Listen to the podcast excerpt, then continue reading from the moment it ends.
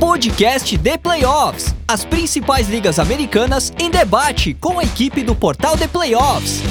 NFL, NBA, NHL e MLB. Podcast The Playoffs. O podcast dos esportes americanos está no ar. Fala galera que curte a NBA, começando mais uma edição do podcast The Playoffs, o podcast dos esportes americanos do portal The Playoffs. Eu sou o Ricardo Pilat e hoje o assunto é NBA. Vamos colocar em dia as últimas aí do basquete norte-americano, com destaque para a Summer League, que rolou nas últimas semanas e que já trouxe ali um pouco do que a gente pode ver na próxima temporada em relação a calouros, a jogadores que é, de menos expressão que vinham aí nos elencos de algumas equipes. Então vamos citar esses casos e que jogadores que possam, podem se destacar na próxima temporada. Tem também a Copa NBA, né, ou torneio in season que foi confirmado. Vamos falar também de como vai funcionar e também da situação aí de James Harden, Damian Lillard, que a gente até já falou no último podcast, mas até agora não se resolveu, né? Os dois querem ser trocados, mas ainda não foram. E também, claro, não podemos deixar de falar da situação de Draymond Green, que mais uma vez veio a público para arrumar polêmica, para falar do Jordan Poole, para falar do Chris Paul. Então, antes de apresentar aqui minha equipe, só lembrando né, que esse programa é produzido pelo estúdio WPcom, um espaço para gravação e edição de podcasts, videocasts, áudios comerciais, sala com tratamento acústico, tem quatro microfones lá, monitor de LED, uma super estrutura que fica no Rio Grande do Sul. Para quem é lá da região, pode usar essa estrutura da WP, ou então pode fazer, quem não é do Rio Grande do Sul, você pode fazer as gravações à distância, como a gente faz aqui. Há seis anos já estamos com a WP fazendo os nossos podcasts gravando aqui de São Paulo, ou de onde cada um estiver, mas passando lá para a edição da WP. Então, você que quer conhecer melhor o trabalho da WP, que está pensando em fazer um podcast ou qualquer trabalho de áudio comercial, manda mensagem no WhatsApp para 54996205634 e chama lá o nosso amigo Pix, ou Pique, como ele gosta de ser chamado também. Fala com ele e diz que ouviu o podcast do The Playoffs e está querendo conhecer melhor o trabalho da WP. Ou então você pode entrar no site grupowpcom.com.br barra estúdio para também conhecer toda essa estrutura com imagens e outros materiais, exemplos de materiais feitos pela WP. Então, agora sim, apresentando minha equipe, começando pelo meu colega de torcida, Jefferson Venâncio, que é, deve estar aí muito empolgado, porque a partir de agora, Jefferson, a gente tem mais uma chance de ganhar um título na NBA, já que tem um novo campeonato, né? A gente pode ganhar a Copa NBA agora. O que, que você acha disso? Rapidamente. Boa, boa noite. Boa noite, Rica, Piero. Um abraço aí para os que estão ouvindo. É verdade, é mais uma chance aí para os Knicks é, desencantarem aí na NBA, ganhar alguma coisinha, né? Já que não ganhar de tempo. Então vamos falar bastante aí com a, a da Copa NBA e de outros assuntos aí também na, nessa off-season aí da, da liga. A gente está meio com, com saudade aí já da, da temporada, então a gente vai matando essa saudade aos poucos aí com outros assuntos, é, Summer League também, enfim, vamos falar bastante aí. É, então, quem sabe seja um torneio mais comemorado do que a, é, a Summer League, por exemplo, né? Então, já, se a gente ganhar Sim. a Copa NBA, vai talvez já seja uma vai forma. Parar de Nova York, né? Vai parar, vai parar não, vai ter com certeza festa, aquela parada. de bombeiros. sim, tem que ter, tem que ter tudo isso. Tem tudo isso. E com a gente também aqui, Piero Fiorelli, outro que também provavelmente comemoraria muito uma Copa NBA, já que o time dele também não é dos mais vencedores. Mas tudo certo tirando isso, Piero? Tudo certo, Rica. Tudo bem com vocês? Bom, sempre um prazer estar aqui, agora na função de comentarista, mais tranquilo, né? Acaba falando um pouquinho menos, né? Tem que fazer todo o merchan aí do Rica, com todo o brilhantismo. Olha, é, essa parada da Copa NBA, mas eu vou te falar uma coisa. Se a gente colocar é, em perspectiva, se eu fosse apostar hoje em um time para ganhar a Copa NBA, seria o Phoenix Suns, porque se você for parar para pensar, o Phoenix Suns hoje é formado por quatro estrelas e 11 jogadores recebendo o mínimo, né? Isso significa que o maior incentivo da Copa NBA, que é o dinheiro, interessa para boa parte desse elenco. Então, é um elenco que vai ter as estrelas e essas estrelas vão jogar por todos o resto dos companheiros que todos ali estão precisando de. Precisando não, né? Não é questão de precisar, né? Mas um incentivo bastante relevante, que é 500 mil dólares por, por cada atleta, né? Então, se a gente colocar nesse cenário, e que o maior incentivo, pra, pelo menos para essa primeira temporada, é o dinheiro, acho que o Phoenix Suns é um candidato real aí a ganhar a primeira Copa NBA. Muito bem, falaremos disso, inclusive, né? De quais seriam os times com mais chances, né? Totalmente diferente você ganhar a temporada completa e ganhar um campeonato com 5, 6 jogos. Então, é, essa abordagem do Pedro foi bem interessante também. A gente vai falar disso daqui a pouco. E antes de seguir aqui, vamos para alguns recados. Primeiro, pedindo para você que chegou até aqui e ainda não segue o The Playoffs no seu agregador de podcast favorito, faça isso agora, dá uma olhada lá se você está seguindo. Se não, siga agora. Estamos tanto aqui no Spotify quanto também Google Podcasts, Apple Podcasts, SoundCloud, Deezer, Amazon Music. É, onde quer que você esteja ouvindo, é sempre importante que você é, siga o The Playoffs. Às vezes você está no próprio site, né, no theplayoffs.com.br, que a gente publica lá os podcasts, mas ainda não segue o, em outro aplicativo, então vale a pena você procurar e seguir no Spotify, por exemplo. A gente passou recentemente de 3 mil é, seguidores no canal e continuando crescendo cada vez mais. Muito obrigado a todos. Lembrando que não só temos podcast de NBA, mas também de, dos demais esportes americanos, NFL, NHL e MLB, sempre com conteúdos atualizados. Essa aqui é a edição 130 do podcast The Playoffs. É, fica também a dica para que você se inscreva no canal do YouTube do The Playoffs, youtube.com.br ThePlayoffsTV, né? Tivemos uma série de lives durante a reta final da temporada com conteúdos de NBA lá, e em breve tem mais, fora os demais conteúdos também que a gente publica semanalmente. Recentemente teve até um vídeo do Piero lá falando da Free Agency. É, tem um vídeo sobre a Copa NBA feito por mim também, para vocês entenderem como funciona. A gente vai falar um pouco aqui também, mas o vídeo está mais bem explicado. É, temos também grupo de WhatsApp, sempre legal lembrar aqui. No WhatsApp é só você mandar uma mensagem para o número 11 94666 8427. Aí diz que ouviu o podcast The Playoffs e que quer fazer parte do nosso grupo de NBA. A gente adiciona um grupo de é, leitores, ouvintes, espectadores do The Playoffs, em que todo mundo se reúne lá para conversar de basquete, para falar de NBA. É muito bacana. É, então, isso posto, vamos direto aos assuntos. Primeiro vamos falar da Summer League, né? Então, como o Jeff disse, a gente estava com saudade do basquete e tal. Aí vem a Summer League, que pelo menos é um aperitivo do que, né, de basquete, não, não do que vai rolar na próxima temporada, mas um aperitivo de basquete para a próxima temporada e principalmente o que a gente mais gosta de ver na Summer League é o desempenho dos jogadores do draft, né? Porque acabam de chegar para suas equipes e a gente já consegue, pelo menos, ter uma ideia de como vai ser, projetar né, esses jogadores para a próxima temporada. Então, claro que a grande atração da Summer League era o Vitor Wembanyama, que foi a primeira escolha do draft. Ele só fez dois jogos, inclusive já era esperado que ele jogasse pouco mesmo, não ia fazer muitas partidas, até porque ele jogou até o final a última temporada lá na França e assim até duas, três semanas, sei lá, é, um mês, vai, até um mês atrás ele estava jogando ainda a final lá na, na França, então teve uma temporada puxada. É, realmente foi só para mostrar um pouco do que é capaz. Ele teve um jogo muito ruim na estreia da Summer League contra o Charlotte Hornets. É, fez apenas. É, nove pontos. Nove, nove, pontos, exatamente. Só dois de 13 dos arremessos de quadra. A única coisa que foi boa ali foi toco, né? Que ele conseguiu cinco tocos, é um número expressivo.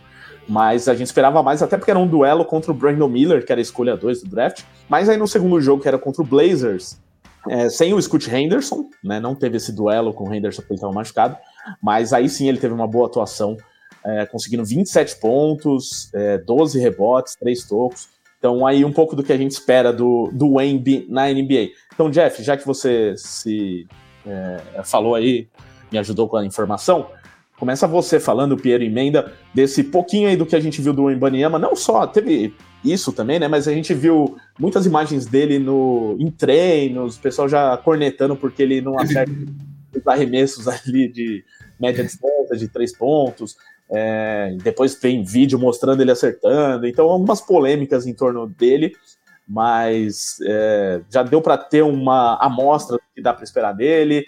Vai ser muito diferente da temporada regular. É, o que, que você tem a dizer sobre esse começo do francês na NBA? E teve a polêmica também com a Britney Spears, né? Que o segura, é, segurança agrediu ela, né? Deu um, deu um tapa no rosto dela e ele tava ali, nem. Coitado, ele nem tava vendo o que tava acontecendo e acabou que é, participou de uma polêmica aí meio que sem querer. E falando da performance dele, eu, eu assisti os dois jogos dele. É, o primeiro realmente ele não foi bem, ele pareceu um pouquinho ainda em fase de adaptação, é um pouquinho nervoso também Então, é, ele foi muito mal nos arremessos de quadra, acertou 2 de 13. E realmente o primeiro jogo deixou a desejar. E aí já no segundo eu gostei bastante. Ele pontuou muito bem, teve um ótimo aproveitamento de quadra também. E dá para ver que é um menino muito talentoso, apesar da altura, né? Ele é muito habilidoso, ele arremessa bem de média distância, de longa distância. É, tem um poder ali dentro do garrafão também, distribuir toco, defender o aro, né? Então é, é um cara que a gente se observar, claro, é, esse primeiro ano vai ser mais complicado para ele, processo de adaptação, é questão física também, ele é bem magrinho, né? Então ele vai precisar ganhar um pouquinho de corpo. É, já estava lendo também que, que ele vai ser poupado durante a temporada regular além de, de alguns jogos. Então vai ser um processo gradativo aí para ele e acho que aos poucos ele vai, é, vai, vai, se desenvolvendo na, na liga. É, pois é. E assim, o grande impacto que eu imagino que o IBM vai ter na início de. Pelo menos nessa primeira temporada, o maior impacto é o impacto defensivo, porque por mais que seja difícil para jovens jogadores já chegarem impactando defensivamente na NBA, o MBM ele é um caso à parte, né? Pelo tamanho e pela envergadura. Então, dentro desse primeiro panorama e do que ele é capaz de fazer defensivamente, já me, já me deu uma boa impressão. Porque eu acho que ofensivamente o jogo dele vai se encontrando naturalmente. Porque ele tem as ferramentas é, e o Pop vai ajudar ele a encontrar o jogo dele, entender o que ele é no ataque, como, como esse time vai trabalhar. Eu acho que ele tem que receber a bola um pouco mais perto do aro, talvez seja um pouco complicado para ele ficar muito nesse jogo de perímetro toda hora, né? Porque é, tem essa coisa muito de comparar ele com o Duran, mas ele não me parece o Duran ofensivamente, né? Esse tipo de jogador, né? Que vai ficar arremessando por cima de todo mundo toda hora. É, ele é capaz de arremessar, mas importante ele também se estabelecer mais próximo ao aro, gostar do jogo físico, enfim. É, e ele não fez tanto isso na Summer League, mas e, e de fato, sim, o primeiro jogo é, são todos os olhares para ele, por mais que ele pareça ser um rapaz que, um menino que tira isso de letra, teve a questão da Britney, como o Jeff falou, isso de fato já, já puxou ainda mais olhares, e aí você olha a transmissão, tudo que ele faz é impressionante, então, sabe, o cara pisou na quadra, já, olha, o jeito que ele pisa na quadra é diferente, o jeito que ele olha para as pessoas é diferente, então fica, então as pessoas ficam querendo procurar o que ele tá fazendo, e às vezes não vai ser espetacular sempre, só que ele é algo sobrenatural em quadra, você vê pelo tamanho, é assim, é muito surreal. Teve a jogada emblemática do Kai Jones, que ele faz até uma boa defesa ali no pick and roll e ele toma, ele é posterizado ali no, na, de forma brutal, né? Uma jogadaça, em que ele tá contestando o arremessador, é, a defesa quebra e ele precisa contestar uma ponte aérea e ele chega, assim, é que foi muito mérito ali do Kai Jones, mas é, é uma jogada em que ficou emblemática no ponto de negativo para ele, mas se você olhar, é a capacidade dele de estar tá marcando no perímetro e um passo para trás ele já está contestando uma enterrada. É, se recuperar ali, né, Pedro? Se ele se recupera, se de uma forma. Exatamente, é. ele se recupera de uma forma impressionante. A forma como ele bate bola em contra-ataque também me chama atenção, né? Como ele consegue puxar contra-ataque, batendo bola, conduzindo bem, sem perder o controle. Então, a gente vê como isso é importante para caras como o Giannis, né? O Giannis em contra-ataque é imparável. Acho que o Ibama ganhando Sim. ainda mais força física e com esse controle que ele tem do corpo dele, ele vai ser muito, vai ser imparável também em transição. Então, eu acho que assim, tudo que é um problema, para mim, não me preocupa nem um pouco, olhando para a temporada. É, e esse moleque, eu tenho certeza que ele vai impactar. Não vão ser esses dois jogos que, de certa forma, vão fazer eu repensar qualquer coisa que eu achava do Ebiama, muito pelo contrário. É questão de tempo, né? Eu também tô, tô, tenho essa opinião. Acho que é questão de tempo para ele se desenvolver. Tem um ótimo técnico ali que vai vai orientar bem os próximos passos dele. Está treinando com o Tim Duncan também, é, então isso é muito importante nesse aspecto que o Piero falou, de jogar mais perto da cesta, é, questão do jogo mais físico ali. Então, acho que ele tem ótimos professores para encaminhar ele aí na carreira e na liga. Exatamente, foi uma amostragem pequena, realmente não tem muito o que. Deu para ter algumas impressões, mas nada que é, seja definitivo, e só mesmo na temporada regular que a gente vai começar a acompanhar um pouco dele. É, mas é, isso da, da Britney, bem lembrado também, que foi um dos grandes assuntos, né, do começo da Summer League. E Sim. o único erro ali, o Jeff até falou, ah, coitado dele, que tava de costas. Acho que o, que ele, o único erro dele foi ter se pronunciado depois ali, meio querendo passar um pano pro que o segurança fez eu acho que ele deveria ter falado, não, eu não vi, né? Desculpa, né? Britney, pô, uma grande personalidade, fazer alguma coisa, mas ele, né, meio que disse que é, que o segurança não fez nada, que só afastou. Ele disse que não viu, né? Ele falou, nem vi, nem vi. É, tipo, ele, é, eu acho que ele poderia ter falado de outra maneira, mas também é, é difícil ali julgar essa situação, porque é, realmente não, não é um negócio que a gente está muito acostumado a ver acontecer. Eu acho que nem o segurança viu que era ela, né? Pelo, pelo vídeo que eu, que eu assisti, nem o segurança acho que viu que era ela. Não, é, se visse, eu acho que ele nunca ia fazer aquilo, né? Ele, é. realmente, ele realmente afastou é, o que ele poderia, né? Sendo analista de como segurança deve trabalhar, mas acho que o que ele poderia, né, a partir do momento que ele fez o gesto, que talvez seja normal mesmo para um segurança de tentar colocar o braço para impedir que alguém se aproxime e tal, mas vendo que atingiu o rosto, né? Pelo menos olha para trás, talvez alguém tenha falado, pô, é, é, a Britney e tal, sei lá, os caras talvez pudessem olhar para trás e ver o que aconteceu e prestar Sim. algum atendimento ou o que quer que seja. Mas, enfim, né? Uma situação que a gente foge um pouco da, nosso, da nossa alçada. É, espero que, que não, não se repita mais episódios como esse envolvendo o jogador francês. Vamos falar dele só dentro de quadra. E, e aí, eh, só emendando, então, ele foi a primeira escolha, a segunda escolha, o Brandon Miller, que jogou um pouco mais na Summer League, né? Ele fez cinco jogos considerando aquela Summer League, aquela pré-Summer League que rola em outros lugares, né? Inclusive, dois, ele fez dois jogos contra os Spurs, né? Um com o Mbanyama, outro sem ele. Mas ele teve atuações um pouco inconsistentes também nesse começo, né? A grande atuação foi a última dele, que foi contra o Blazers, é, em que ele fez 26 pontos. É, o primeiro jogo dele também foi bom contra os Spurs, sem o, o Ibaniama, que ele fez 18. É, e assim, como ele vai ser sempre. Acho que vai ter muito olhar em cima dele, porque os Hornets escolheram Miller quando a tendência maior era do Scott Henderson na 2, ou era o jogador mais é, falado como o segundo melhor do draft. Então talvez exista uma pressão para o Miller, porque vai, vai ter sempre essa sombra do, do Henderson. Mas, no geral, é, alguma conclusão ou impressão que a gente pode tirar do que, do que o, o Miller mostrou na Summer League até aqui, Pierre? Bom, eu gosto muito dele. Né? É o tipo de jogador que eu acho que encaixa perfeitamente na NBA de hoje, um ala longo, bom arremessador, também consegue criar com a bola, bom defensor. De fato, esse, essa última imagem foi a melhor no jogo contra o, o Portland Trail Blazers, você vê logo de cara ele já infiltrando, finalizando com a mão esquerda próximo ao aro, mostrando refino técnico para finalizar próximo ao aro também. Que ele é um cara que não é só um arremessador ou que precisa de certas situações para pontuar, mas consegue, consegue criar em situação de um contra um, criar em movimento. Eu acho que é muito isso, assim, ele tem o também a parte física, assim, o ideal para a NBA de hoje e habilidades muito importantes para a NBA de hoje. Então, também é um cara que eu não tomei nenhuma opinião aqui negativa sobre o Brandon Miller. Eu acho que o que ele tem de bom e o que fez o Hornets é, escolher ele na, na pick 2, ele mostrou em alguns momentos e acho que ele vai desenvolver durante a temporada. É, me parece um jogador que, que faz sentido, assim. É, o Skull Henderson ele é mais espetacular, né? Você espera coisas diferentes dele, né? São jogadores completamente diferentes, é isso, né? Então, o Hornets fez essa escolha. Eu acho que o Brandon Miller vai dar um grande jogador na NBA, sendo bem sincero se enquadra melhor no, no, no, na equipe, né? De Charlotte já tem um Lamelo ali para armar jogadas, então eles acabaram escolhendo o Miller mais para essa questão de, de encaixe de time. E eu também gosto bastante dele, acho um bom jogador, tem personalidade para jogar, não se esconde. Apesar do aproveitamento dele de quadra não ter sido tão alto, né? É, na, na Summer League, é, eu gostei da postura dele em quadra também. O último jogo gostei bastante, foi evoluindo ao longo do campeonato, né?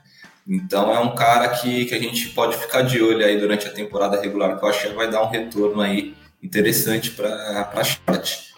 É, e so, aí seguindo, né, o Scott Henderson, ele fez só um jogo na Summer League, que foi logo o jogo de estreia contra o Houston Rockets, e também logo de cara ele se machucou nesse jogo. Aliás, foi um jogo meio maldito, porque tanto o Henderson quanto o Amen Thompson se machucaram, né? O Thompson Sim. foi a quarta escolha do draft.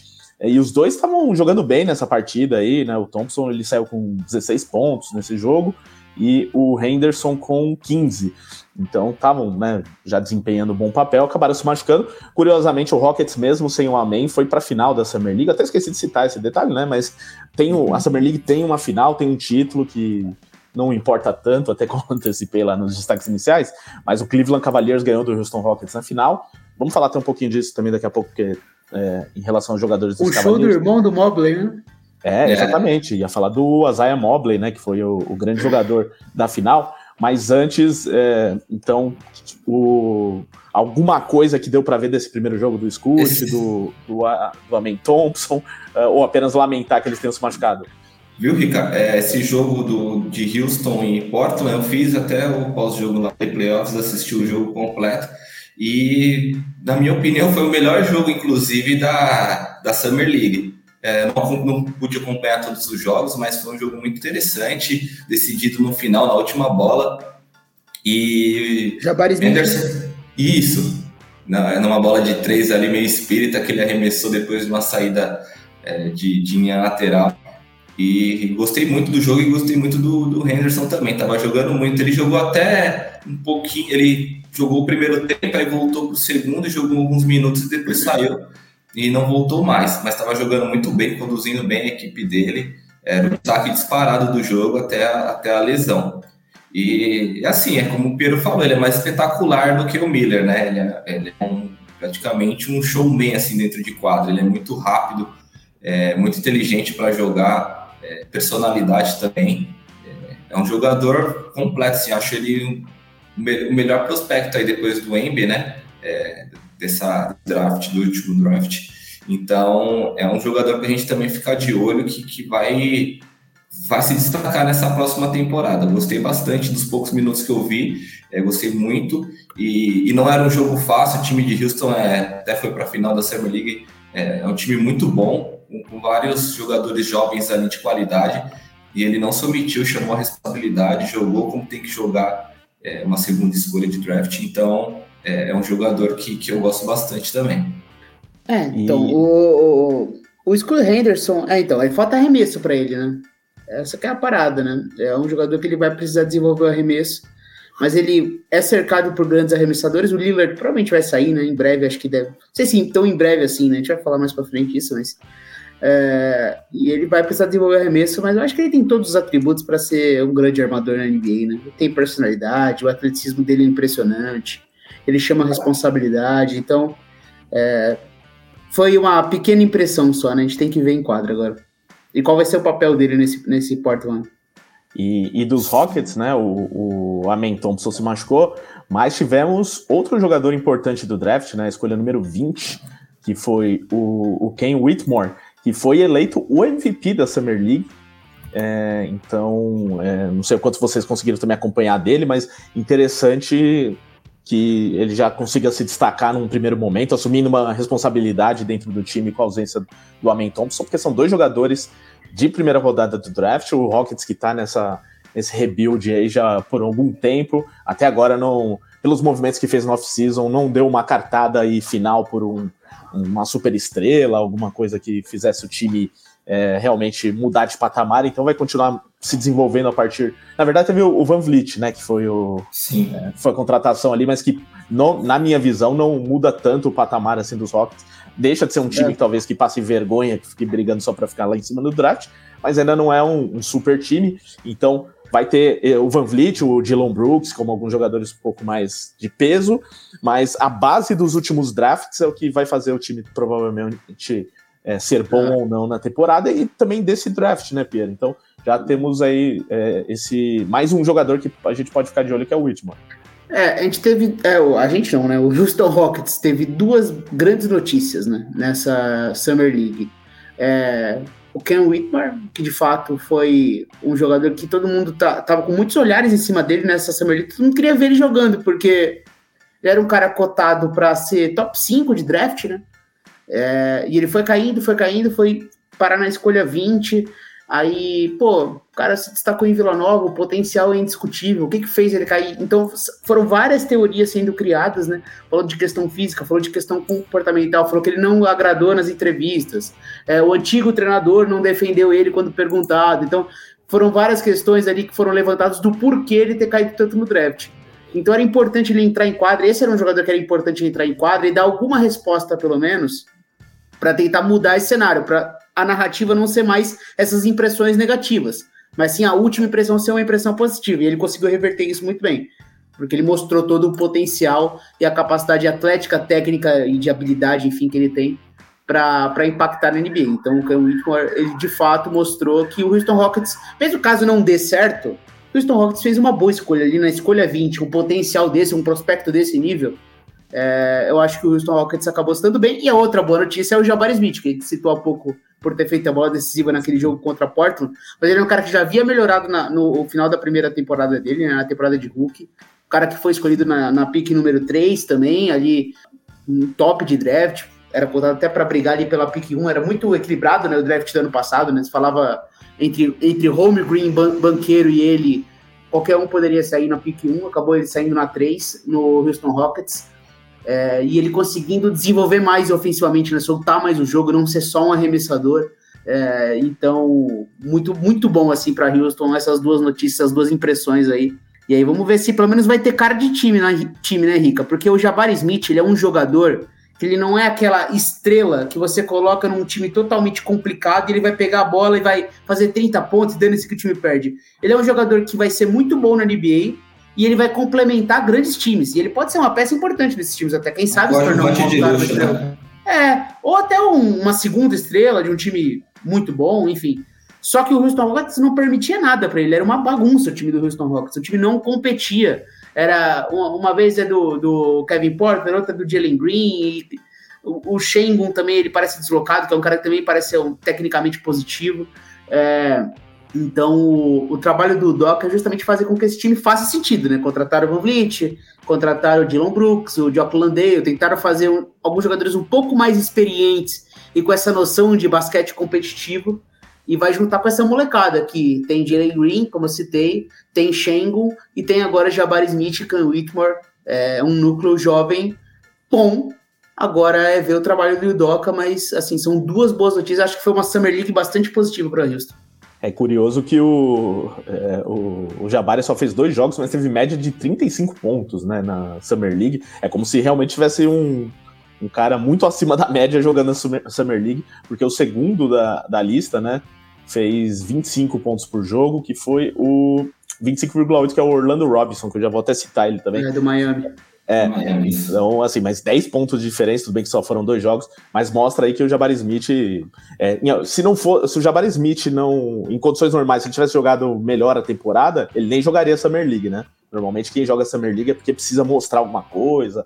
É, é teve tá uns, querendo... uns acasos que colocam o cara em quadro, sei lá, o Keegan Murray e o Jalen Williams foram é. jogadores que jogaram bem em Oklahoma e Sacramento, né? Pô, o, o Keegan Murray era titular de um time de playoff, né? Então, é, e ele foi lá brincar um pouquinho, mas Durou pouco. Se manter na ativa, né? É, às vezes o pessoal fica com saudade de jogar também, né? Mas, São jovens, né? Tem, tem lenha para queimar ainda. É, mas a maioria realmente, quem é, já tá mais firmado, vai lá só para assistir, para fazer uma graça, né?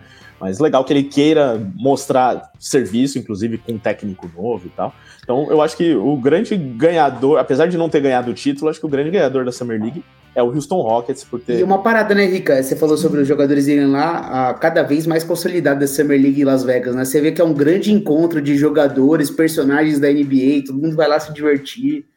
E os, os jogadores jogam para públicos de verdade, né? Tem transmissão bem feita da TV.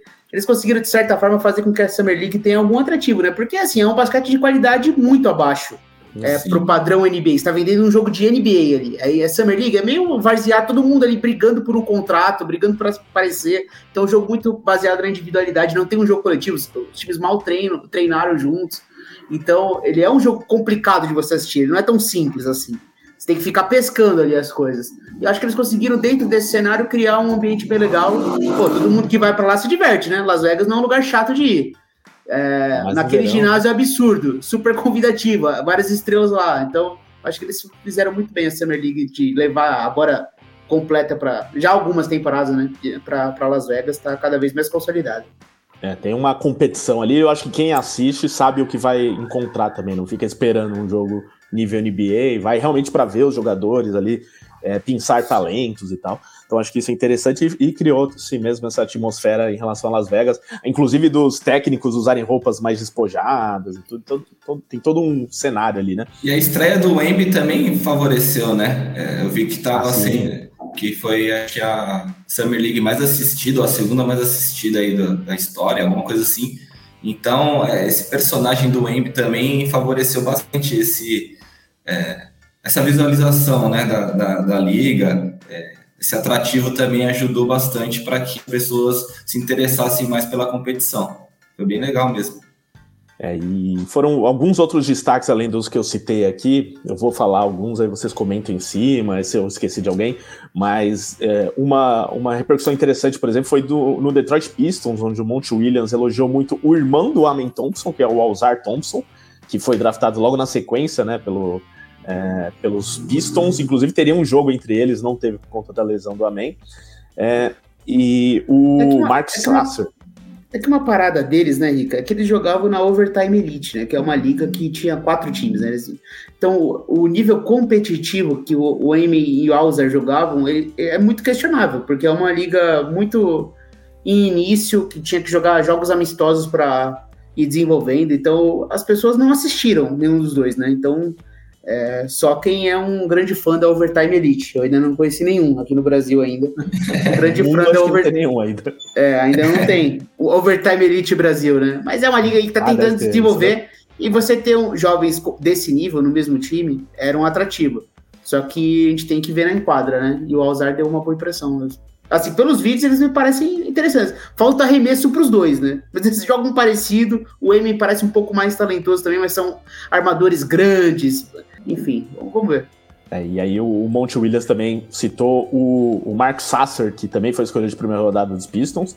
Então também é outro time, assim como o Houston Rockets, que espera muito dessa base de jogadores desse draft dos últimos. Então, e tá com um técnico novo também, um técnico de peso. Então acho que são dois times que a gente pode ficar de olho durante a temporada aí é, por conta desses novos trabalhos.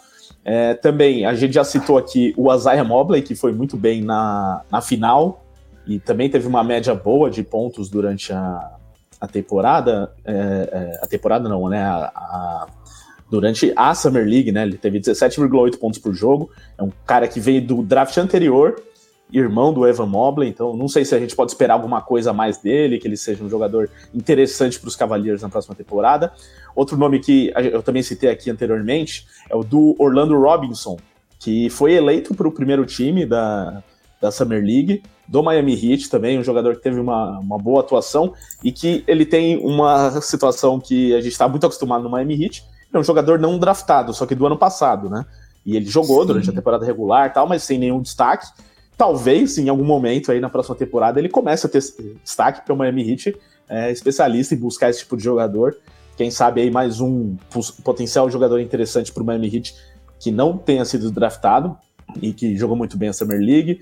É, e eu também destaco aqui o Keontae George, que é do Utah Jazz, também foi escolhido de primeira rodada e também está na seleção da, do primeiro time da Summer League. Essa seleção teve o, o Keontae George, o Sam Merrill, que é um cara que já tem três anos aí na NBA, Nossa. mas até hoje não fez nada.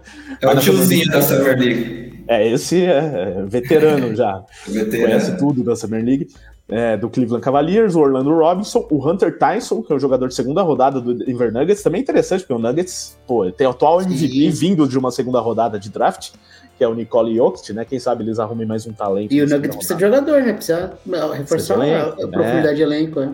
Ele é arremessador, né? E o Kanye Whitmore, que foi o MVP e também completou esse time. Um outro é... destaque eu acho que é o o Chet Holmgren, né, Pica? Ah, sim. Ele jogou também, e, e, ele é um candidato aí a Hulk do ano também, né? Eu vi até o, logo quando ele sai de quadra, o Josh Gidey já publica, né? Já todo criando esse hype aí de uma rivalidade entre Chet Holmgren e, e Wembanyama para essa temporada que agora o Holmgren vai concorrer ao prêmio de, de Hulk da temporada e ele é deu uma bom, ótima, né? impre, ótima impressão de que se machucou ali no jogo amistoso ali com o LeBron James antes da de começar a pré-temporada da temporada passada. Então, o cara pra gente ficar de olho. Deu, deixou uma ótima impressão. A impressão que ele deixou, né, Jeff, é que ele lembrou para mim o que foi o Ben Simmons naquele ano em que ele foi o, o, o Rookie of the Year, que parecia um jogador já muito acima dos outros possíveis calouros, porque tinha até um ano de experiência mesmo não tendo jogado, né? Então pode ser Sim. que ele seja mesmo um grande favorito, ele já era muito hypado lá quando foi draftado, é, também acho que ficou uma boa impressão dele e o Thunder é um time que, é, que já foi bem na temporada passada e a gente está esperando até algo a mais com ele, né? Sim, bem interessante. É um time muito interessante que já, já brigou ali, né, pela classificação dos playoffs e eu gostei também dele. É um jogador muito muito talentoso, né? Apesar da altura também, ele tem é, habilidade com a bola, ele remessa bem, é, protege bem o aro também. Eu, eu, acho que ele é um dos favoritos aí para ganhar o Hulk do ano na próxima temporada. Gostei bastante. Aí, claro, não poderia faltar entre os destaques aí a nossa patriotada, que é o Gui Santos do Golden State Warriors, é, brasileiro que, que é, foi draftado no ano passado pelos Warriors. É, jogou a D-League durante a temporada e tal, mas não teve chances na NBA. Agora na Summer League ele teve média de 17,3 pontos, algumas atuações muito boas em particular também. É, ainda 6 rebotes por jogo. É, teve também média de 2, não, de assistências foi menos, né? Foi 0,8. 0,8. É, mais 6 rebotes por jogo. E a pontuação, né, que foi muito boa. É, num time dos Warriors ali que tá meio. Em, não uma reconstrução, né? Mas talvez uma reconstrução do elenco ali, do elenco de apoio. Quem sabe, né? Essas atuações possam fazer com que exista uma vaguinha ali para ele. Vocês têm essa esperança? O que vocês acharam do, da atuação do Gui? Eu acho que ele merece, viu, Rica? É, vi alguns jogos dele também e tá valendo que ele ganhou cerca de 7 quilos no último ano para cá é, esse, esse, período né, que ele já está lá na, na, na, na, NBA. Então, eu gostei bastante. Jogou com, com é, personalidade, chamou jogo, está é, mais forte, visivelmente ele está mais forte, está aguentando melhor o jogo da, da NBA também. E eu acho que o Golden State poderia dar uma oportunidade aí para ele no elenco na, na, próxima temporada. Acho que ele já mostrou um pouco do potencial dele e acho que a tendência é só evoluir. E eu, se eu fosse técnico né, de, de Golden State, eu daria essa oportunidade sim. Única coisa, viu, só complementando, que ele precisa melhorar também é o arremesso de, de três pontos né, do perímetro, que ele ficou com 25%. Então, acho que é um ponto que ele precisa melhorar. É, mas mesmo assim, eu acho que, que ele tem atributos aí para entrar na, no time principal aí do, dos Warriors na, na NBA. É, ele mostrou um bom jogo de pés, assim, atacando o aro, né? Conseguindo se movimentar. É, ele é um ala grande também, é co coisas importantes, né? Cara versátil, defensor, consegue defender múltiplas posições. Cara, o arremesso de fato não caiu, mas a forma não é tão feia, né? Tipo, ele tem a forma, uma expectativa aí de, de, de repente, ele conseguir subir esse aproveitamento. Vamos ver, cara, vamos ver. Torcer para conseguir conseguir o espaço dele. Ele com certeza deixou uma boa impressão. Ele se colocou no radar do Warriors. Então, foi uma ótima notícia. É, ele tá na lista, né, da, da seleção, né? Vamos ver ele no Mundial também agora. Sim. Tá de olho. Vai ser legal, vai ser legal esse Mundial também. É, daqui a um mês, para quem não sabe, tem Copa do Mundo de basquete. Também estaremos de olho tanto aqui no, nos podcasts quanto no site, né, para cobrir é, essa Copa do Mundo. A seleção americana aí tá com um time interessante, apesar de não ser o principal. A seleção né? do Canadá é fortíssima, fortíssima. A seleção do Canadá, se bobear, é melhor que a dos Estados Unidos. Aqui tá a seleção do Canadá é muito boa. A seleção americana foi uma ótima seleção, mas muito boa. A seleção francesa é boa, não vai ter o Mbama, infelizmente, mas é boa. É verdade. Ele tá fora né, do, da Copa do Mundo. É. Ele, ele, falou que, que, ele passou meses falando que jogaria, né? Mas eu acho é. que o, o Spurs de alguma forma convenceu ele do tipo, ó, se preserva, você vai ter idade para jogar outro. Me pareceu mais uma coisa do Spurs realmente convencendo ele a, a não jogar.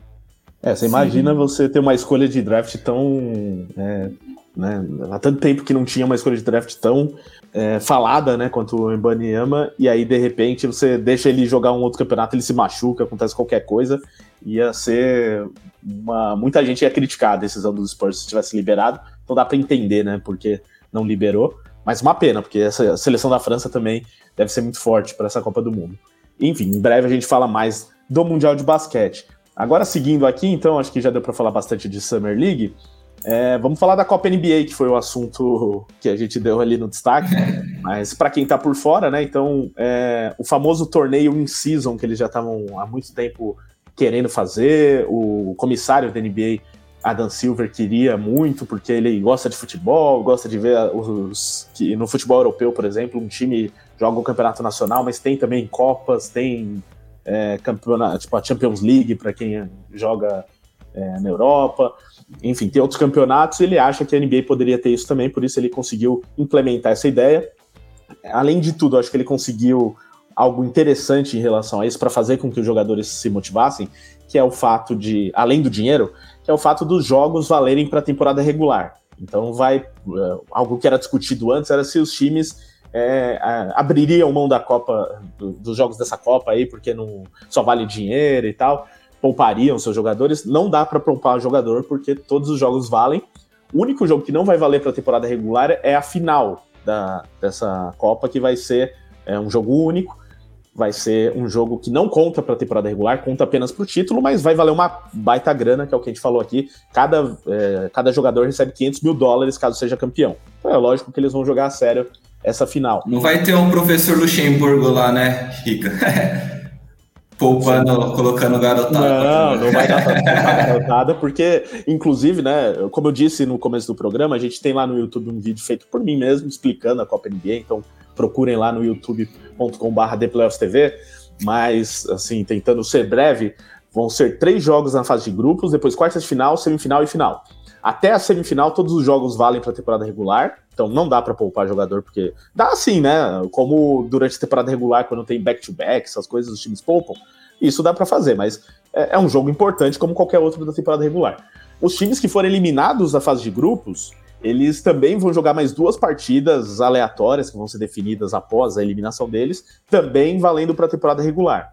O time que for eliminado nas quartas de final joga contra o outro eliminado tam também na sequência, já que ele não vai para a semifinal, também para completar 82 jogos. Foi, então foi tudo feito para que todos os times tenham 82 jogos e que o, tudo que rolar no, na Copa encaminhe mais jogos e, e crie uma, uma situação diferente para a tabela, mas todos os jogos vão valer. Não tem como poupar jogadores, como o Luxemburgo faz. é, é, ou, né, enfim, os times é, têm motivação para jogar com todo mundo. E não impacta no número de jogos, né? Porque, assim, o, os finalistas vão jogar 83 jogos na temporada, mas que só 82 vão valer, né? Mas um jogo a mais não vai fazer tanta diferença. Então, é, não é uma Copa que vai criar um volume de jogos impraticável, né? Não. E... e vai ser em sede única, né? Então, só ali no final. É, na verdade, é a, a, a Final Four, né? A partir da semi, né? É, semi e final vai ser em Las Vegas, inclusive, que é o que a gente estava falando aqui, né? De quanto a NBA está criando esse clima para Las Vegas, um clima talvez às vezes para expansão também é algo que é muito falado, né? Mas então, pelo menos esse ano vai ser em Las Vegas. Vai ser em novembro, começa em novembro, a final é em dezembro, dia 9 de dezembro. Mas aí os jogos serão espaçados é, normalmente às terças e sextas durante a fase de classificação. É, Deixa eu ver o que mais tem de interessante para falar da. O que importa, eu acho que é o seguinte: é essa questão que a gente já levantou no começo também, do quanto os times vão comemorar esse título, né? O quanto isso pode criar uma cultura de. Assim como tem no futebol, né? O time que ganha a Copa do Brasil aqui, que ganha, sei lá, outros campeonatos, campeonato estadual, que seja, comemora porque ganhou um título também. E, né, só que isso é uma cultura muito antiga do, do nosso futebol e do futebol em geral. Na NBA isso não existe, então vai ser uma, uma cultura criada do zero. É, eu fico curioso para ver o quanto os times vão dar importância para o título, né? Se em algum momento, não que ele seja um título tão importante quanto o título geral da NBA, mas que seja relevante, e também os times que têm mais chances. Então, é, o que, que vocês acham dessa. Primeiro, dessa questão do. Se vocês entendem que é, pode criar um hábito ali, uma tradição de que seja um título importante, ou no fim das contas vai virar só um alguma coisa ali que, que seja para para fazer uma graça, falar que ganhou o título tal, valendo dinheiro, mas que não vão levar tão é, não, não, vão lembrar assim como nossa esse time é o atual campeão da Copa da NBA, nossa que legal. Como que vocês estão vendo aí essa esse é, importância que vai ser dada para esse título? Então, eu acho que, que é questão cultural mesmo. Eu acho que aos poucos os times vão, vão se acostumando, principalmente os times que, que, que não possuem é, condições de, de, de ganharem a liga, né? Campeonato geral, né? Dizendo assim. Que é o que eu falei agora há pouco dos Knicks, né? É, por exemplo. Sim, dos Knicks. Os Knicks não ganham título da liga há muito tempo. Então é uma possibilidade de, sei lá, quebrar um tabu. É, outros times também que que não ganharam títulos ainda ou ganharam faz muito tempo. Então, eu acho que aos poucos essa, essa filosofia, essa, é, esse costume né, do, do, dos próprios americanos também é, vão se enquadrando ali na, na NBA e eu acho que tem chance de pegar sim. Eu gosto da ideia, é, acho interessante e não custa nada tentar, né? É, acho que esse primeiro ano assim, vai ser um bom teste e vamos ver como que vai funcionar. É, eu até estava vendo aqui os grupos, Rica, E como os Knicks é, são muito azarados, né? É, caiu no grupo mais difícil aqui da Conferência Leste, né? Com o Bucks. Grupo da morte. Grupo da morte, Miami Heat, é, Washington Wizard, que, que tá, tá se remontando aí, e Charlotte Hornets. Então, vendo aqui os grupos da Conferência Leste, é o grupo mais difícil. Então, já complicou a nossa vida aí para a Copa NBA. É, eles fizeram questão de colocar o nome da NBA explicando o que é, né? O torneio de, durante a temporada. Podia ter um nome melhor, né? Podia ter algum, algum nome esse torneio, né? É, não sei se eles vão adotar o próprio Copa NBA logo e pronto, né? Que é, é o nome do troféu em si, né? É, homenagear alguém aí. Vai que, sei lá, o Chris Paul ganha isso aí e vira troféu Chris Paul, sabe? ele vai ser tipo, é, é o título, um título né? é o título símbolo dos jogadores que nunca ganharam nada, sabe? É, é uma boa ideia, uma boa ideia. Pode ser uma coisa assim. Para mim é assim, é uma ideia para você competir com a temporada da NFL, certo? É, ali até dezembro, a NBA ela não tem os olhares enquanto a temporada da NFL não, não pega no breu ali, tipo, janeiro, Passou janeiro ali, que acabou a NFL, né? No início de fevereiro. Aí a NBA ela é a protagonista máxima, mas você pega ali novembro, dezembro, é o começo ali, já reta, ali na metade e depois reta final já de, de NFL. Então acho que é a NBA puxando muito esses olhares, né, para esse momento. Depois tem a rodada de Natal, que ela já tem seu peso, né? Então ela colocando um molho nessa parte da temporada em que compete com a NFL. É, vamos ver se vai dar certo. Eu acho que a questão do dinheiro pode motivar alguns times. É o que eu falei, né? Eu dei o um exemplo nisso da, do podcast, mas times que são formados por grandes estrelas, você pode pensar, pô, as grandes estrelas elas não precisam do dinheiro. Obviamente não. Mas se, se é uma. Se é esses times de grandes estrelas que tem muitos jogadores com contratos mínimos, isso é falado no vestiário, né? Porque de fato esse dinheiro impacta nos jogadores. Então até eu fiz essa brincadeira de que o Suns é o favorito, porque o Suns ele é o quase caricato, né? Na formação do elenco. São quatro jogadores e o resto todos são contrato mínimo. Então são 11 caras precisando, inclusive um dos titulares que vão começar esse jogo está, vão estar ganhando um contrato mínimo, vai, vai estar ganhando um contrato mínimo. É, então é, eu acho que esses times é, são times para a gente ficar de olho. Eu achei ideia boa, cara. É que assim, é, a gente pega muito do exemplo do futebol. Ah, no futebol é normal, você tem o seu, o seu campeonato nacional e você tem a sua Copa. Então por que isso não pode dar certo na NBA? Ok, é que os campeonatos nacionais normalmente são em, em pontos corridos, né? E a Copa é justamente para gerar o contraponto. Você tá, já colocar uma Copa numa, numa, competição que já é disputada em mata-mata ali, né? Só que é jogo. Fala aí. Não, só desculpa interromper, Pedro. Outra coisa legal é que é um jogo só o mata-mata, né? Então tudo é, pode diferente. acontecer. É, tudo pode acontecer. Um time pode, sei lá, um time que, que tá lá embaixo da, na, na tabela lá da conferência pode ganhar do time mais forte ali em um jogo. Exato. Principalmente não. Eu gostei. É, é, então, acho que tem essa imprevisibilidade e acho que vai ficar bem legal, assim. Acho que, sei lá, o New York Knicks, a gente citou o New York Knicks como exemplo, é, vai enfrentar o Milwaukee Bucks. Então, em um jogo dá para fazer frente ali, ganhar e de repente beliscar um título. Eu acho que tem tudo para dar certo, cara. Eu gostei bastante da ideia e, e tô animado aí para essa próxima temporada. Eles vão ter que criar um jeito de explicar para as pessoas que aquele jogo que elas estão assistindo vale para a Copa também, né? Saber diferenciar que um dia o cara vai ver um jogo de temporada regular que vale para a Copa e no outro dia vai ver um jogo que não vale para a Copa. Então, é uma coisa que você vai precisar estabelecer. Achei interessante isso que o Rica falou, né? De estabelecerem dias específicos para isso, para você marcar Sim. território. Então você vai precisar que até a, a TV ajude. Copo, né? A TV ajude na transmissão, né? Ali, de repente, uma hashtag, alguma coisa. E é isso. É, um, para mim, o ponto negativo, que é uma coisa que na minha cabeça não faz sentido, é você não poder misturar, né? Cara, por que, que não pode ter uma final de times da do mesma conferência? Por que a brincadeira tem que seguir a regra da NBA, né? Tem que ser um oeste contra um leste. Isso eu não, não entendi. É, sério, não entendi o sentido disso. É, bom ponto, porque poderia ser um, justamente para marcar como algo diferente, né? É, uma chance de ter uma final, sei lá, né? De, de times que jamais se enfrentariam numa final. Uma final, exatamente. É, realmente. E até curioso, porque se fosse para fazer tudo igual, nem precisava sortear grupo, né? Usava só Exato. as divisões Exato. e pronto, né? Mas. É que eu sei que entendo que é por parte de tabela é mais fácil para você montar, né? De viagem, primeira é, fase. É, mas pela logística. A, é. Pela logística, mas acho que a segunda fase eles poderiam ter simplificado. Mistura tudo, vamos tentar fazer algo diferente, sei lá.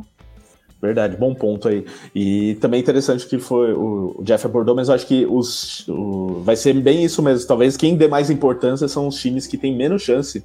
E não só os que estão há muito tempo sem ganhar alguma coisa ou nunca conquistaram títulos, mas os menos favoritos aí na temporada, porque como é tiro curto mesmo, poucos jogos, jogos únicos, acho que tem grande chance a gente ter zebras aí, né? Times é. que não só. Porque o Phoenix Suns, por exemplo, não seria uma zebra, seria um time cotado para ganhar o título da, da NBA completa. Mas é, pode ser um, tanto um time que seja forte o bastante e para ganhar jogos assim em tiro curto, quanto um time que é, ali naquele momento, como acontece muito na NBA, né? Às vezes um time numa semana tá muito bem e tal. Los Angeles muito... Clippers também, que tem jogadores que se machucam muito, então eles podem, sei lá. Se tiver é, todo mundo saudável, né? Saudável naquele período ali, é um grande candidato também. É, então tem alguns times que a gente pode citar, assim, tanto nesse, esses times fortes mesmo, com grandes elencos, quanto um time intermediário, mas que embalha ali naquele momento da temporada. Então, é isso. Talvez, é, dependendo do ganhador, eu acho que vai, vai relativizar a importância da conquista, porque se for o Denver Nuggets ganhar, por exemplo, a Copa NBA, tanto faz, né? O Jokic, eu imagino o Jokic ganhando o título da Copa NBA, ele vai só virar, é, virar as costas e ir embora, né? Ah, beleza, obrigado aqui, troféu, medalha, sei lá o que vai ter, vira e vai embora. Agora, Sim. outros times dariam muito mais valor. É, é isso. Então, em breve esse torneio in season, eu tô chamando mais de Copa NBA porque é o nome do troféu e tal, eles também estão usando esse termo, eu acho que vai ter que ir por essa linha aí. Inclusive a WNBA tem um campeonato parecido que eles chamam também de WNBA Cup. Pode ser que eles é, sigam para esse caminho, até pensando em internacionalizar o, o evento para o mundo inteiro. É importante que tenha um nome mais fácil do que esse torneio in season. Sim. Então, ó, seguindo aqui nos nossos assuntos, eu queria falar sobre as negociações emperradas dos dois principais nomes ainda ativos aí no mercado, que são Damian Lillard e James Harden, duas negociações de troca, dois jogadores que pediram para ser trocados, cada um num momento diferente do outro. Então, começando pelo Lillard, que é o, o nome, nesse momento, acho que até mais do que o Harden, como o nome é, mais importante entre os dois para ser trocado, porque o Lillard ele tá numa situação em que ele é cotejado por um time, cortejado por um time como o Miami Heat. Ele quer jogar lá, um time que foi para a final da NBA e que acredita que com ele pode ser campeão. Então eu acho que, que tem esses fatores que aumentam um pouco a expectativa por essa troca. Mas assim, já é um bom tempo de negociação e cada hora surge uma notícia. A questão é que aparentemente o Portland Trail Blazers está fazendo jogo duro mesmo para para que essa troca aconteça e que, se for para trocar, que seja ganhando o máximo possível do hit, ou se for envolver um terceiro time. Tem a questão do Tyler Hero, que, é, pelo que, que, tudo indica, ele não vai ficar no Miami Heat se essa troca acontecer. Só que parece que o Portland Trail Blazers não quer tanto ele assim, né? Ou não quer nada ele. Então, precisaria de um terceiro time que tivesse esse interesse de receber o Tyler Hero. É, das últimas coisas que saíram na. E, e, assim, e também uma coisa que eu não lembro se no último podcast a gente abordou, né? Mas o empresário do Lillard veio a público falando que. É, falando com as equipes, né? Que para outras equipes que não procurem o Lillard porque ele não quer jogar nas outras equipes, ele quer jogar no Miami Heat. Então, assim, são muitos fatores nessa novela, hein, Piero? É, e pode ser que ela se arraste por um bom tempo ainda, né? É. De fato, é uma saída aí que nenhum torcedor queria, né? Que não fosse desse jeito, né? Esperava que fosse de uma maneira diferente. O... A gente falou até no último podcast, a gente ficou debatendo sobre o pacote do Miami Heat ser bom o suficiente pelo Lillard, né? Quando você olha o mercado, não é um mercado que está muito atrativo para um armador da idade do Lillard e todo esse tempo de contrato, né? E que queira ser campeão. Então não são tantas opções assim que tem para que vão se, se interessar pelo Lillard, né? Por mais que o Lillard seja ainda um baita jogador na NBA. Então, eu acho que o, o, o Portland vai precisar fazer um esforço aí. O pacote do Miami não é ruim, quando você olha, se eles colocarem tudo que é possível colocar. É, então, eu acho que no fim das contas ele vai acabar em Miami, só tem que encontrar a melhor troca, talvez um terceiro time e tal. Mas é uma, algo melancólico aí. Vamos ver até onde vai, se algum time vai se meter nessa briga e fazer uma proposta séria e surpreender. Mas se eu fosse apostar eu diria que vai estender um pouquinho mais essa novela e o Lillard termina no Miami. E eu, fica todo mundo feliz aí. É, eu concordo com o Piero, acho que ele vai acabar indo para Miami, não tem jeito. É questão de ajuste mesmo de proposta. É, eu acho que Portland vai acabar trocando, mas também precisa é, receber o preço justo, né? É, Miami queria pagar por ele, eu, eu acho pouco. Então acho que é questão mesmo de negociar, achar um terceiro time ali para tocar também. E acredito que essa novela vai acabar, a gente não sabe quando, mas acho que acaba acaba rapidamente nas próximas semanas e acho que ele vai acabar indo para Miami, sem dúvida. É até difícil a situação porque eu, de comentar a situação porque não tem como a gente criticar, por exemplo, o Portland Trail Blazers pelo que tá fazendo, né? Tá tentando extrair o máximo desse negócio porque você tá trocando o seu melhor ativo mesmo. E. É, é, sempre fácil falar, é sempre fácil falar com, com a situação chegando no ponto que chegou, né? O que, o que é o mais fácil de dizer? Vamos colocar aqui. Ah, poderia ter aproveitado para trocar antes, com valor de mercado ainda maior, para conseguir algo melhor, sem ser nesse clima de pé de guerra, vamos dizer assim. Não é bem isso, mas esse, essa troca de farpas e indiretas é, entre todo mundo. Então, para não sair nesse clima e também para conseguir um pacote melhor. Mas, cara, você quer manter a sua estrela, você quer. É uma torcida que ama o cara também. Não vou ficar falando, pô, devia ter trocado. O Lillard não é co qualquer um, assim, você perder, ah, deveria ter trocado tal jogador. Beleza, mas o Lillard ele é diferente. Ele é um dos maiores, se não o maior jogador da história da franquia. É, é outro papo. Era o rosto da franquia, né? É, não é tão fácil você trocar esse tipo de jogador. Não, não é tão simples assim. É, o único problema aí é que ele não quer mais jogar lá, então, assim, ah, não, vamos. Se ele não arrumar a troca com o Hit, beleza, ele continua jogando aqui, mas vai jogar infeliz. É. Então, não é uma situação fácil também pro Blazers. É, mas... eu não vejo o Lillard fazendo igual o Harden fez, né? Ficando muito acima do peso. Não, não. Sabe, aquele comportamento lamentável. Eu acho que ele não vai ter esse tipo de comportamento, não. mas Cara, eu acho, eu acho que ele não vai jogar no Portland, sendo bem sincero. Eu acho que não vai chegar nesse ponto. Ele vai ser trocado. É só. Também não pode abrir as pernas, né? O, o Portland precisa, precisa conseguir algo de, real disso aqui, né? É, o que foi falado nos últimos dias, assim, é que vai, o, os Blazers já têm uma proposta na mesa de pelo menos três escolhas de primeira rodada de draft, eles querem pelo menos quatro. É. Então, é... é, tá no detalhe, você vê que tá no detalhe, né? É, falta Faltou ali esse detalhe. E o que eles. O que também é falado aqui é talvez compondo com um terceiro time, aí conseguiria mais essa escolha de draft, esse terceiro time talvez receba o Tyler Hero, é. e aí e vai... assim, né, Rica? O Hit não, não igualando ou não conseguindo segurar nem o Max Struz e nem o Gabe Vincent e deixando esse elenco enfraquecido em relação à temporada passada, o Hit também tá na conta já do, do Lillard, né? Porque se o Lillard não fecha, esse time do Hit ele fica pior do que o da temporada passada e esse time vai sofrer para ir para os playoffs. Sabe disso? Sim. Então, Como já sofreu ano passado. É, exato. Então tá enfraquecido em relação ao time do ano passado. A gente Sim. precisa do, do Lillard. Então, no fim de já tá voltando, né? Já tá é, voltando o goleiro. Essa é a assim, verdade. A minha impressão é, o Portland sabe que vai trocar para Miami e o Miami sabe que vai conseguir o Lillard. Aí é um tentando um pouquinho a mais e o outro um pouquinho menos. É igual eu negociando com o Jones no, no Fantasy lá, é a mesma coisa. Ah, com o Jones é difícil, hein? O Jones sempre quer enfiar a faca na gente. É, e do James Harden, né, que o Piero citou, a situação lá no Sixers também tá emperrada. Não tem muito rumor de para onde ele iria, isso que eu acho que é interessante, porque, assim, tem vários possíveis destinos, mas não tem, assim, algum mais encaminhado pelas últimas notícias. O que surgiu nos últimos dias foi que é, a relação dele com Daryl Morey, que é o maior, era o maior fã do Harden na NBA, foi é, não é mais a mesma, teve algum problema ali de relacionamento entre os dois, e por isso também o Harden resolveu sair. É, ele só tá no Sixers por causa do Morley, agora ele vai sair por causa do Morley. É, mas assim, como ainda tá.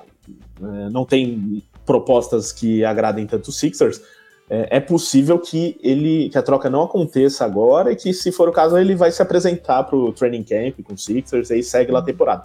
Eu acho que é uma situação um pouco diferente da situação do Lillard, até pelo. É, aliás, é muito diferente, né? Mas acho que é mais fácil a gente ver o Harden seguindo no Sixers, pelo menos até o meio da temporada, e depois ver o que acontece.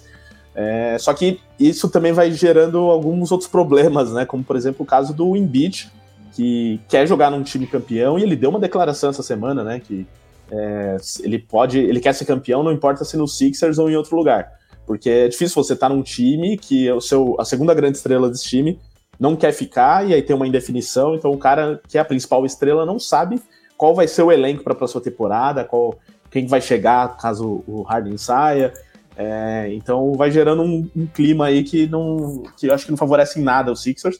Mas vocês acham que o Harden é, vai ser trocado também em breve? Pode acontecer mesmo dele ficar? Viu, Rico? Eu tava vendo hoje, na, acho que foi no Twitter, que hoje ele tirou o nome do, do, do Philadelphia das redes sociais dele. Sim. E ainda postou um negócio lá, né? Não sei se você viu também nos stories, uma mensagem assim. Ele escreveu. É, é, ele escreveu, ó. É, foi. Já fiquei confortável por muito tempo, então agora é o momento de ficar é, desconfortável. Só mandou é, isso. Então, né? ele tá indo pro combate, né? Tá indo para cima, porque realmente ele não quer ficar lá, não. Não sei o que aconteceu internamente ali entre ele, a franquia, o Embiid também, não sei. É, a princípio falaram em que ele quer ir para Los Angeles, né? Los Angeles Clippers.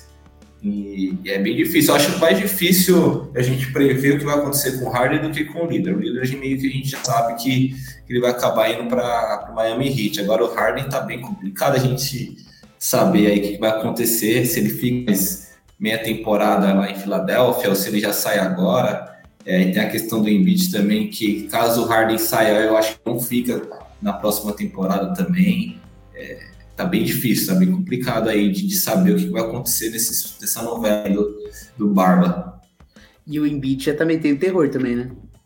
Sim. Faz, fala uma coisinha aqui, dá uma indireta e, pô, é brincadeira, pô, né? Porque ele falou que quer vencer título da NBA, seja em Filadélfia ou em qualquer outro lugar, né? Então, pô, peraí, quer dizer com isso aí? Não, ele fala, mano, é bem isso. Eu falei que eu quero ganhar em Filadélfia, mas também eu quero ganhar NBA, é, né? Jogou pro ar, jogou pro ar. É. E, cara, uma franquia que vai ter que abraçar o projeto Copa, não tem jeito. É, e, vamos ser, e vamos ser bem sinceros aqui, né? agora está estabelecido, né? O pacote pelo Harden não vai ser, não vai ser grande coisa, né? Porque está no último ano de é. contrato, ele é um cara que a gente nunca sabe o que ele quer, é, vai fora de quadra, você vai ter que estender ele, vai saber como vai ter o vai estar o Harden daqui um ano, imagina daqui quatro. Então, o que eu imaginava que seria o pacote inicial, né? Ele fica cada vez menor. Então, os times, talvez o time que conseguiu o Harden vai conseguir barato ele. E eu acho que o Sixers vai acabar trocando, né? Será que o, o, o, Clippers vai ser esse pacote? O Clippers tem muitos jogadores ali para você juntar em contrato, né? Eles têm Norman Powell, Robert Covington, que são caras ali nessa linha de 10, 12 milhões, né? Que você consegue juntar vários contratos desse tipo. Pegar o Terence Mann, que é um jovem jogador, de repente, para pelo menos, ah, tô te dando um jovem jogador. Mas não vai ser um grande, para assim, para compensar a segunda estrela do time do Embiid, sabe? Eles provavelmente vão fazer, provavelmente vão fazer essa troca, não vão conseguir grande coisa em troca e vão tentar vender na imprensa que aí vai ser a temporada do Therese Maxey, que eles apostam no Therese Maxey como essa potencial estrela. É, inclusive, se quem gosta dessa, dessas odds futuras aí, jogador que mais evoluiu na próxima temporada, o Therese Maxey é um grande candidato aí, porque sem o Harden, e como eu imagino que eles não vão conseguir grande coisa na troca, vai ter um grande volume ofensivo para o Maxey. É, até corrigindo o que eu falei, assim, corrigindo não, é, explicando, né, eu disse que não tem muito rumor de para onde ele pode ir, tem o Clippers, né, mas é que não, o que eu quis dizer é que não, não vem muita notícia de proposta dos Clippers, tem notícia ah, é? deles falando que quer jogar lá, mas não sei se o Clippers quer ele. Tá partindo mais dele do que do, é, franquia. Exatamente. Então, acho que tem esse. Tá meio estranha essa situação, porque o Clippers também já tem o Westbrook, Paul George, Kawhi Leonard. Aí vai trocar, mesmo que seja alguns jogadores intermediários para bons, assim, né? Vai acabar com o elenco para trazer o Harden. Acabar com o elenco no sentido de usar muitos jogadores. Bolas, é, um monte de jogador individualista, é, veterano. Eu não, eu não sei. Eu, se eu fosse o Clippers, eu não apostaria no Harden, não. Para mim, não seria a, a opção para ganhar alguma coisa, não. Então, eu, eu acho que eles talvez tenham a mesma impressão lá. É que é difícil você achar para onde que vai, né, cara? É, então não tem muito lugar assim que você fala, não, aqui. Que time tá precisando de um armador que vai oferecer um grande contrato pra, e espera estender o contrato do, do Harden? Porque não é só para essa temporada, né? É um ano só. Você tem que abrir mão de alguma coisa. Cara, é difícil você encontrar esse time, cara. É difícil encontrar. É, difícil e, encaixar ele aí. E por outro lado, o Sixers, por isso que eu citei o Embiid, o Piero também falou, porque você passa uma mensagem, né? Bom, estamos trocando segunda, a segunda estrela da equipe e trazendo nada, trazendo os jogadores intermediários. Então você passa um recado que você está ou enfraquecendo o time, ou ali reconstruindo o elenco, mas não que você vai brigar por um título. Hoje o caminho da NBA é o contrário, né? Os times vão atrás de estrelas para ir aumentando é. o seu número de estrelas e tentar ganhar um título a partir disso. Talvez um time que precise de um armador aí seria o Toronto Raptors, precisa de um cara meio que para carregar esse ataque, já tem alas versáteis, tudo.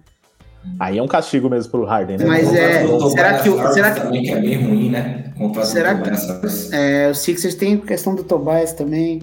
Cara, é muito difícil, hein, o Sixers. Que situação difícil que tá o Daryl Warren por lá. É. Porque o Embiid, esse time, eu acho que tem grande chance de ser pior na próxima temporada. Exatamente. E o Embiid fica bem chateado aí. É, e aí o Knicks vai estar. Tá de braços abertos. Opa! Apontada pro Shell, né? pode vir, pode vir. Ao contrário do Harden, né? Que eles chegaram a dar uma especulada, Harden eu não quero Nova York. Não. Sempre, sempre se falou sobre esse romance entre Embiid e Knicks, né? Que o Knicks já, já tem há alguns anos a, essa convicção de que uma hora vai pintar a oportunidade, que eles vão fazer a loucura porque estão se preservando, estão guardando, né? E, e, o Knicks escolheu esperar. O Knicks escolheu esperar por Joel Embiid. E o, jo e o Joel Embiid está esperando por Knicks tomar que eles se encontrem em um momento Tomara. em que o Embiid ainda consiga andar, né? Fica nessa é, não, seja em breve. É, que você tem, precisa ser breve, porque, tirando a brincadeira, o Embiid não é um cara que ele tá com, com muito tempo, né? Sendo um dos melhores da NBA. Ele pode. Não, machuca muito, é o coadjuvante né? daqui no tempo. Ele tem, ele tem muitas lesões. Essa é uma realidade. É um jogador que a gente não sabe muito quando pode contar com ele. Enfim, então, próximos dias esperamos ter novidades e aí voltaremos aqui com o nosso podcast para falar de uma possível troca ou do Harden ou do Lillard ou dos dois. É, então, para fechar aqui o podcast, só para falar da situação dos Warriors, que é engraçada, engraçada, né? Não sei qual é o melhor termo, mas o, o Draymond Green. É, caso de família do, dos Warriors. Porque o, o, que a gente tá tentando. Tentando não, o que tá cada vez mais se mostrando é que a temporada dos Warriors foi um caos ali no, nos bastidores, né? Acabou não vazando muito. Tá vazando agora porque o Draymond Green não consegue ficar quieto. Mas ele, durante a temporada, até conseguiram segurar bem, parecia que tava tudo certo ali. O Draymond Green já tinha se desculpado com o Jordan Poole, beleza, né? E não vazou muita coisa. Mas agora a gente está conseguindo ver ali vários problemas para entender como um time que foi campeão na temporada passada jogou tão mal, né? Durante a, temporada seguinte, em nenhum momento a gente via a mesma unidade que viu no ano anterior. Então ele veio aí a público criticar mais uma vez o Jordan Poole, dizer que ele só deu um soco porque foi provocado, porque teve uma, uma situação que o motivou a fazer isso estão justificando a sua atitude. Aí do outro lado vem o pai do Jordan Poole descer além do Draymond Green, o Jordan Poole fazer post no Instagram também cornetando. O Jordan Poole, para quem não lembra, já foi trocado, né? Foi pro Washington Wizards. Aí esse problema não tem mais. Só que aí nessa troca foi o Chris Paul para lá que também tem problema com o Draymond Green. Quem não tem problema com o Draymond Green também? É, eu acho que só o Curry e o Thompson ainda que sobraram, né? É. É, e então é, o... Aí o Draymond Green, na mesma entrevista, que foi até no podcast do Patrick Beverly, né? Melhor podcast possível, né? Para você falar de briga, é o do Patrick Beverly. E aí ele falou que o Chris Paul, beleza, ele tá empolgado aí e tal, mas que tipo, não vai ser amigo dele, que o problema. Eles vão conversar lá e tal. Então, no fim das contas, vai ser assim. Profissionalmente, a gente vai jogar aqui, beleza, mas não vai ser. Não sei se era o que o, o Green queria. E aí eu me pergunto, né? E passo para você essa pergunta se os Warriors acertaram também em renovar com o Draymond Green, né? Assinaram um contrato de quatro anos aí, é, 100 milhões de dólares, sabendo, né, de todo esse problema que ele causa. Eu acho que foi meio assim, por gratidão a ele e tal, beleza, tomar o contrato, mas pensando num time que talvez ainda tivesse potencial para brigar por título, pelo menos mais um aí com essa geração, você está colocando um cara que dá mais problema atualmente do que entrega dentro de quadra. Ele teve vários problemas durante a temporada também de expulsão, esses problemas de sempre aí. É, e esse problema também com o elenco, e no caso com o Jordan Poole, agora talvez tenha com o Chris Paul. Aí tem que questionar se eles acertaram em renovar com o Green, se foi uma boa escolha trazer o Chris Paul sabendo desse problema, um jogador de personalidade também. Enfim, várias questões, mas resumindo assim, é, esse momento dos Warriors não é dos melhores, hein, Jeff? Sim, e o Chris Paul também não é jogador de baixar a cabeça para ninguém, né? Se ele teve problema com é, antes com um jogador mais jovem, que não tem o nome, imagina agora com o Chris Paul. Eu acho bem perigosa essa panela de pressão aí. Tá parecendo aqueles times galácticos que tem um monte de jogador que, que quer aparecer mais que o outro, então tá. Real Madrid dos anos 2000. Né, Real Madrid, é, aqui no Brasil também teve muitos times assim, então bem complicado. Acho que acaba a, a franquia, a Golden State acabou renovando mais pelo passado dele, né, do que pelo, pelo que apresentou na última temporada e pelo futuro. Tem também a amizade dele, né, com, com, com Curry, que, que deve ter pedido a permanência dele também, eles são muito próximos. É, tem um entrosamento ali também. Eu acho bem difícil. Eu estava vendo essa entrevista dele ele falou que não gosta né, do Chris Paul e que isso não ia mudar agora que o Chris Paul chegou na franquia e que ia conversar de homem para homem. Eu fico imaginando como seria, como será né, essa conversa entre, entre os dois ali no vestiário. É, é uma bucha ali que o Kerr vai ter que saber administrar muito bem, porque vai dar, vai dar problema durante a temporada. É, por mais que o Chris Paul seja menor, é mais fácil dar um soco na cara do Poole do que do Chris Paul, né? Ah, Daria é. um pouquinho mais de problema, por exemplo. Porque o Draymond Green deu um soco na cara de um companheiro de time e não recebeu nenhuma suspensão, né? O jogo não tava lá em quadra, então o Warriors chancelou, né? O soco na cara dele, né? É, suspendeu durante a pré-temporada, mas não vai Pré não, pelo amor de Deus. Aí até o Green não, comemorou, aí tá, de, né? aí tá de brincadeira, né, pô? E prejudicou a, o andamento da franquia durante a temporada inteira. É, então. É complicado. É curioso ver como que realmente isso meio que fez um Tem... time campeão desandar, né, Pierre? Tem aqueles, aqueles documentários da Amazon, né? Our Nothing, dos times que ficam mostrando os bastidores por uma temporada inteira, né? Tem no. no como que é o da NFL? Aquela que o tem Hard da, Knocks. Hard Knocks. É, o, seria muito legal uma câmera aí seguindo Nossa. a temporada do Golden State Warriors. Seria mesmo. É, o, o, documentário, o The Last Dance aí do Draymond Green, ou do Chris Paul, ou do. lá, que filme isso aí daqui, sei lá. Pode ser, não precisa soltar agora, não. Daqui uns anos a gente assiste o que vai ser. Só gravar, só gravar, deixar no arquivado do momento certo eu soltar. É, se tem um bom momento para fazer isso é agora, porque eu acho que é realmente Last Dance para os Warriors. Uma chance aí, trazendo mais um jogador de peso como o Chris Paul para tentar ganhar o título novamente, ainda tem uma base forte. Mas eu vejo que, que isso não foi o bastante na última temporada. nessa próxima também, é, não sei, com esse climinha aí, mas pelo menos, só de sair o pool, pelo menos já acho que já dá uma limpada no ambiente ah, é. aí em relação a, a essas lideranças, né? Porque o próprio pool nos playoffs foi muito mal, né? E, e ver o quanto que esse o cara não ter confiança, não ter ali o apoio de, dos colegas de elenco também às vezes pesa. Cara, o clima no vestiário devia ser uma bosta, cara. Nossa. Sim. Totalmente. Cara, os caras que... se odiavam, pô. Os caras se odiavam. E, e, pelos os depoimentos, né? Parece que o Green não chegou a pedir desculpa pro, pra ele, né? Não. Pelo que eu tava lendo, acho que nem chegou a pedir desculpa. Ele justificou com essa, essa situação de que ouviu alguma coisa, mas como se isso fosse justificativa para agredir alguém, né? Então é bem é, difícil. É, foi, o, foi o que ele deu a entender nessa última entrevista aí, que né, ele tem total certeza de que ele fez a coisa certa, que tinha que ter partido mesmo e pronto. ele é um personagem fascinante, né? Ah, com certeza. E, não, e só mais um ponto que tudo isso só veio à tona porque é, alguém filmou o que aconteceu, né? Teve até uma. A notícia saiu um pouco antes, né? De que tinha acontecido alguma coisa, mas ninguém sabia que era um soco e tal. Foi uma discussão, né? Talvez até hoje ninguém falasse disso, o Green não viesse é, ninguém. Teve o histórico com Kevin Durant também com ele, né? Então, assim, o que, que aconteceu? Pode ter acontecido alguma coisa parecida lá e ninguém ficou sabendo, porque.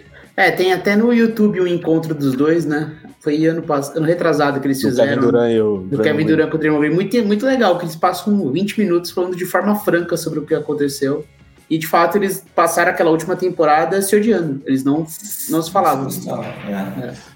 É, então são todas cascas de ferida esses citados, né? Enfim, então Golden State Warriors na próxima temporada promete mais confusões aí nos bastidores com Draymond Green e companhia. Então é isso, falamos aí de tudo que vem rolando nos últimos dias de basquete. É, em breve voltamos com mais um podcast de NBA, é, repercutindo, quem sabe, as possíveis trocas que ainda não rolaram, outras notícias. Em breve também podcast sobre Copa do Mundo de basquete, para a gente projetar o que vem no Mundial. Mas por enquanto é isso, Piero. Obrigado, viu? Valeu, Rico. Um abraço para você, para o Jeff. Foi bacana. Até a próxima. Vamos ver quando que a gente volta. Jeff, você que já tentou uma vez agredir Guilherme Biscoito, que não está participando aqui, mas aqui no nosso elenco a gente já, se, já tá tudo bem, né? Você não quer mais bater no biscoito. Não, o Biscoito é meu amigo e é inclusive faz falta também no chinelinho, né? NBA entra de férias, ele. Ele vai junto. É, ele vai junto, aí só vai aparecer acho, na temporada regular aí. Mas aí tem a, agora tem a Copa do Mundo, tô ansioso para começar a Copa do Mundo, aí eu gosto bastante. Então vai ser um período legal também sem NBA, mas com, com esse torneio aí que vai ser sensacional. Um abraço aí para você, pro Piero e até a próxima. É isso, valeu Jeff, valeu Piero, nos vemos em breve. Quem sabe com o Biscoito também, quem sabe com o Tuca que não participou, mas estaremos aqui falando de NBA nas próximas semanas. Um grande abraço a todos, até a próxima. Ah, e só para não esquecer, né, nosso merchan da WP, quase que eu ia esquecendo. Mas esse podcast foi produzido pelo grupo WPcom. Grave o seu podcast você também. Manda mensagem para o Pix e tire suas dúvidas pelo 54996205634 ou entra no site grupowpcom.com.br barra estúdio.